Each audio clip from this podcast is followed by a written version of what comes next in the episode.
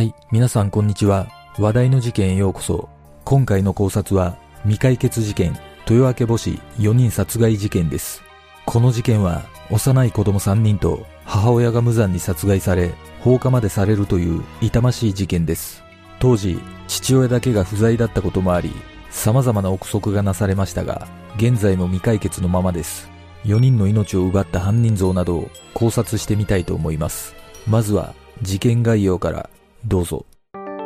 事件概要。2004年9月9日午前4時25分頃、愛知県豊明市の民家が火事になっていると、近所の住民から119番通報があった。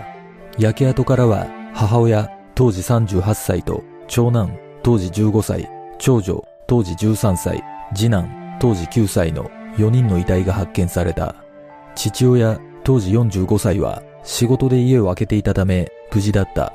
当初は事件性のない火災だと思われたが、室内には灯油を撒いた跡があり、遺体には刃物で刺されたような損傷が見られたことから、愛知県警は殺人放火事件として捜査を開始した。犯人は4人を殺害した後、建物に放火し、逃走したとみられている。父親は前日の9月8日午後11時頃に残業で遅くなることを母親に電話をしているが、その時には異変は見られなかったとされる。愛知県警は情報提供を呼びかけているが、現在も犯人は特定されておらず、未解決のままとなっている。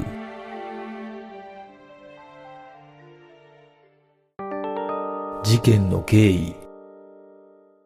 事件のあった現場は愛知県豊明市の住宅街にある民家で当時は街灯が少なく夜は比較的暗かった被害に遭った一家は5人家族で父親は小牧市にある自動車部品メーカーに勤めていた。母親は結婚後に仕事を辞めていたがここ数年は精力的に競馬場や会社の事務のアルバイトに出ていた。9月8日午前7時頃父親はいつも通りに出勤している。同日午後7時頃父親から自宅の母親に帰宅が遅くなる旨と翌日の次男の誕生日についてメールしている。同日午後11時父親は会社で残業しており自宅に電話を入れている。普段はこれほど遅くまで残業することはなかったが下半期の利益計画書の締め切りが10日だったため同僚と共に夜通しで作成に当たっていた。この時勝手口の鍵を所定の場所に置くように指示し家族には先に寝るよう伝えている。またこの時間帯に次男は今のテレビでサッカーを観戦中でサッカー終了が午後11時半だったためそのまま居間で寝ていたとみられる。日付が変わり9日午前4時頃被害者宅から女性の悲鳴が聞こえたという証言がある。午前4時過ぎ自宅で火災が起こる。父親は近所に住む兄から火災を知らせる第一報を会社で受け同僚に家が燃えているから戻るとパソコンを起動したまま飛び出していった。午前4時25分隣の住人が火事に気づき119番通報。午前5時半過ぎ火がほとんど消えかけた頃父親が作業着姿のままで自宅に戻ってきた。父親は変わり果てた家を見て家族の名前を呼びながら泣き叫んだ。そして家族を助けようとまだ煙の立ち込める家の中に入ろうとしたが消防団員や兄らに制止された。間もなく1階の居間で次男が2階の各寝室で母親と長女と長男が遺体となって発見された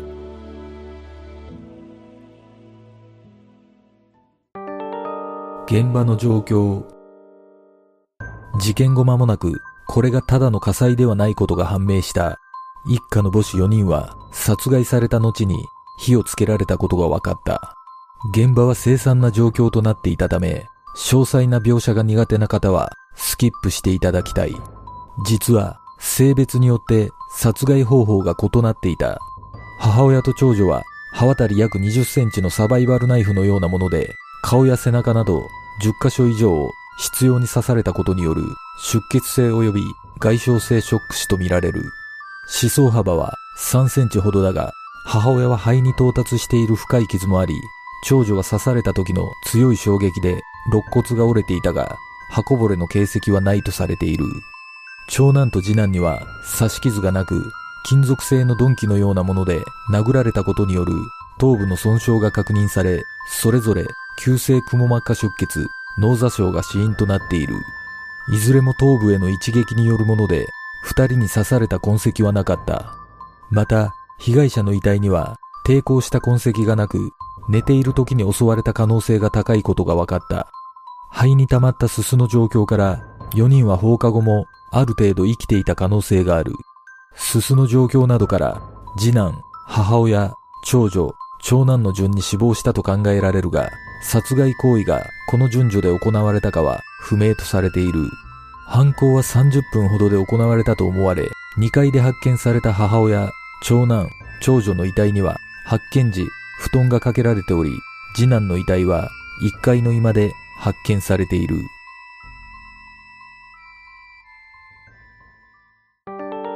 警察の捜査。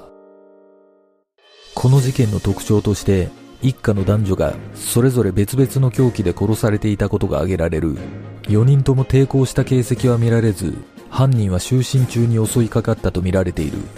現場から凶器は発見されず庭や周囲の道路からも血液反応は出なかった。このため犯人は殺害後宅内で着替えた可能性もあるが遺留品は発見されていない。灯油は遺体の周辺をはじめ広範囲にわたって撒かれていたが被害者宅にはもともと灯油がなかったことから犯人が持ち込んだものとみられている。また散乱したマッチの燃えかすや新聞紙が発見されており犯人が火をつけてから逃げるまでの時間稼ぎをした可能性が指摘されている。遺体の肺からは微量のすすが検出されておりこれは放火した後も家族に息があったことを意味しており犯人はおそらく一家惨殺後に間髪入れず大量の灯油を撒き散らし火をつけたとみられている。襲われた4人が生き絶えるまでに吸い込んだすすの量は1階の次男が最も少なく2階の長男が一番多かった。このことから次男が真っ先に襲われた可能性が高いと推測された。犯人の侵入経路については不明とされておりこの夜は2階の長男の部屋の窓が網戸だった以外は施錠されていた。仮に2階から侵入したとすれば1階にいた次男が真っ先に殺されたという説は矛盾が生じるとされている。父親は家の鍵を持ち歩く習慣がなく深夜に帰宅した際は勝手口のそばに隠してある合鍵を使用しているが事件当日も鍵はそのままの状態で隠されていた。また自宅にあった貴金属や通帳カード類が残されているため警察は物取り目的ではないと見ている。犯人は凶器や放火の準備もしていることから複数による殺害目的の犯行という見方を強めた。そして捜査を進める中で不可解な点が見つかっている。一家は数年前物騒だからと番犬に柴犬を飼っており普段はよく吠えていたとされるが事件発生時は誰一人として犬の鳴き声は聞いていなかった。また犬の首輪が何者かによって外されており消火活動の間被害者宅の車の下に隠れ震えながら燃える家を見ていたという。夜間に侵入者がいれば危険を察知して吠えるはずであり首輪が外されていたことに関しても何を意味するのか全く分かっていない。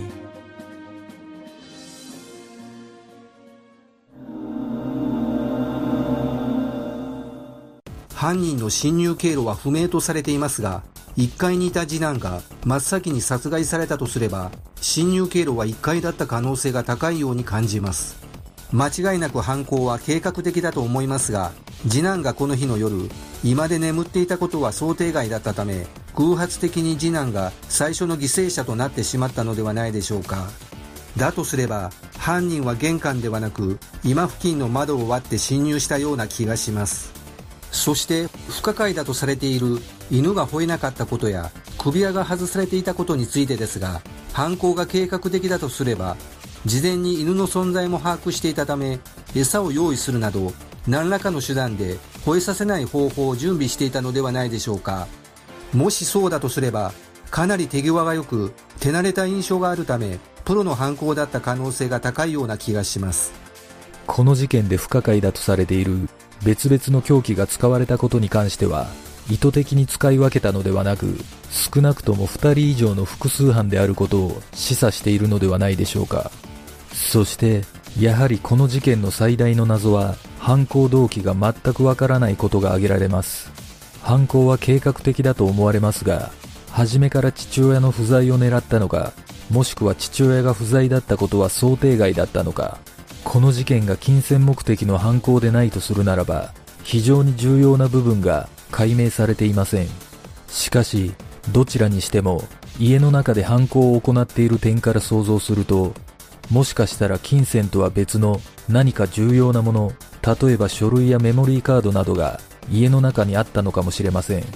だとすれば最後に放火した理由は家から盗み出したものが動機と直結するため証拠隠滅のためだったとも考えられます。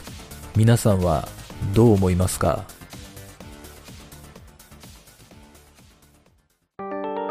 不審な出来事。2003年7月下旬午後8時半頃何者かが被害者宅のドアを無理やり開けようとする出来事があったという。当時地域の夜間パトロールに出ていた母親の携帯電話に自宅にいた次男から誰かがドアをガチャガチャしていると連絡が入った。母親は開けちゃダメと話しパトロールを続けた。翌2004年にも母親が自宅の様子を伺う不審者の存在を周りの人に漏らしていたとされ母親は次第にそうした不審な人物に用心深くなり家の施錠はきちんとしていた。しかしこれら一連の出来事と事件との関連は分かっていない。また事件当日午前4時40分頃消火作業中の地元消防団員が不審なワゴン車を目撃している。緑色の終わり小牧ナンバーのワゴン車で30代から40代の男が運転していた。さらに出火時刻より少し前の午前3時40分頃、現場から約200メートル離れた場所で脇道から県道に出る青っぽい車体の車をトラック運転手が目撃していた。いずれも事件との関連を調べるため、県警は情報提供を呼びかけている。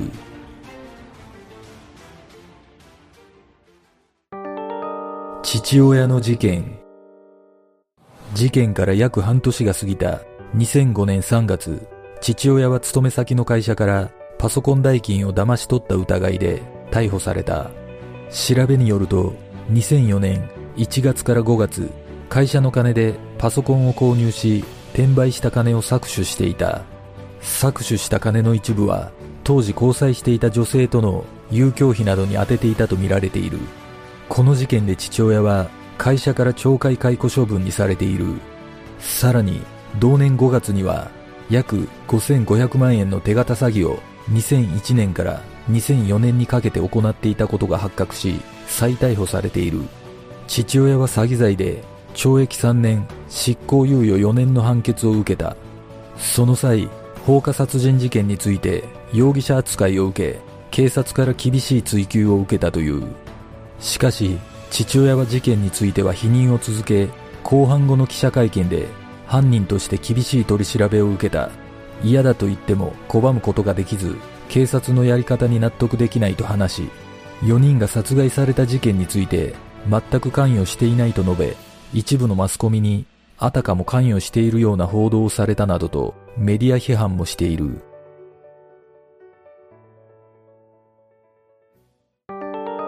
遺族の願い。未解決のまま時は過ぎ、なぜ4人の命が奪われなければならなかったのか、遺族は今も問い続けている。街頭でビラ配りを続けてきた遺族は、記憶の風化に危機感を覚えている。ビラを受け取らない人は年々増えており、当時の捜査員らは移動で去り、退職した人もいる。被害に遭った母親の姉は、殺人事件の被害者遺族で作る空の会に入り、控訴事項の撤廃を目指してきた一人でもあり、控訴事項は撤廃され、犯人の逃げ得を許さない環境は整ったものの、肝心の捜査は難航している。また、母親の姉は、事件で人生が一変し、誰でも犯罪被害者になり得ることを痛感したという。私だってこんな生き方をするなんて思っていなかった。誰かがもし、同じような状況に陥っても困らないようにしたい。私が知らない人にも私のような思いをして生きてほしくないと語っている。現在、空の会の仲間と共に国による大執行制度の実現に力を入れ、経済面で被害者を救済するため、国が賠償を一時的に肩代わりし、その後、加害者から回収するような制度が必要だと訴えている。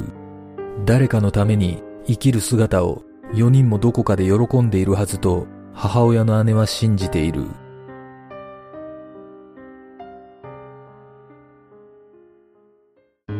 事件の真相とは？現場となった建物は2006年9月に解体され4人が生活していた頃の面影はなくなっている。事件当時、近所に住んでいた主婦は子供たちの元気な声がよく聞こえ、仲が良さそうな兄弟だったと語っている。犯人はそんな家族の日常を一瞬にして奪い、母親と長女に対してはあまりにも残忍な方法で殺害している。そして灯油を持ち込み、マッチや新聞紙、着替えまで用意し、準備を整え、手際が良すぎるという見方もある。捜査本部が設置されてから2019年までの15年間で延べ約4万2000人の捜査員を投入し、寄せられた情報提供は141件で、ここ数年は年間10件ほどに減少している。計画的な犯行で金銭目的でないとするならば、動機は一体何だったのか、この凄惨な事件の真相とは？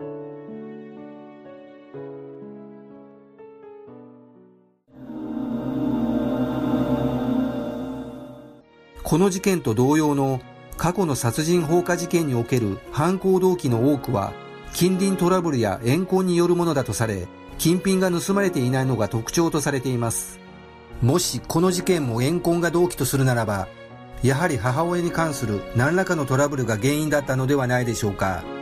もしかしたら母親のアルバイト先などで一方的に恨みを抱く人物が存在していたのかもしれません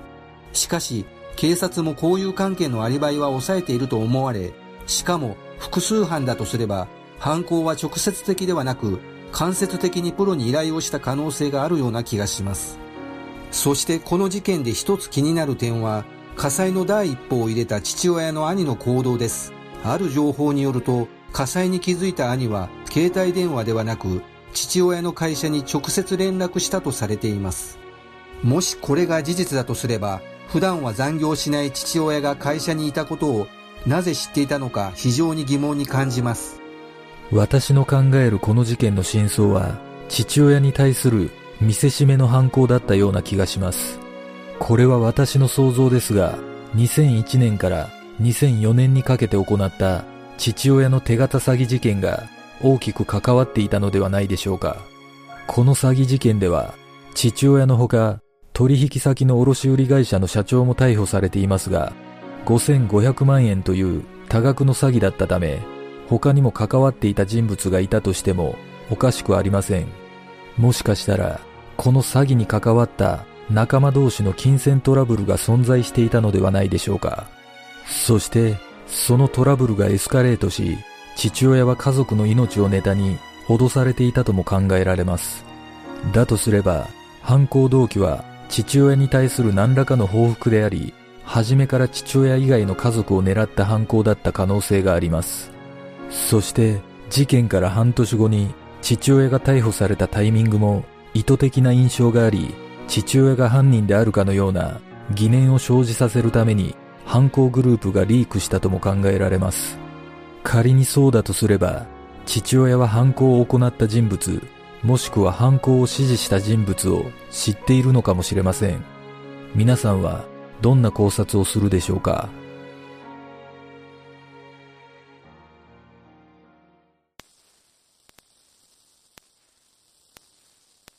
では、今回の考察は以上となります。次の動画を見たいという方はグッドボタン、チャンネル登録お願いします。よかったらコメント欄に考察してほしい事件などがあればコメントお願いします。この動画を見ていただいてありがとうございます。では次の考察で。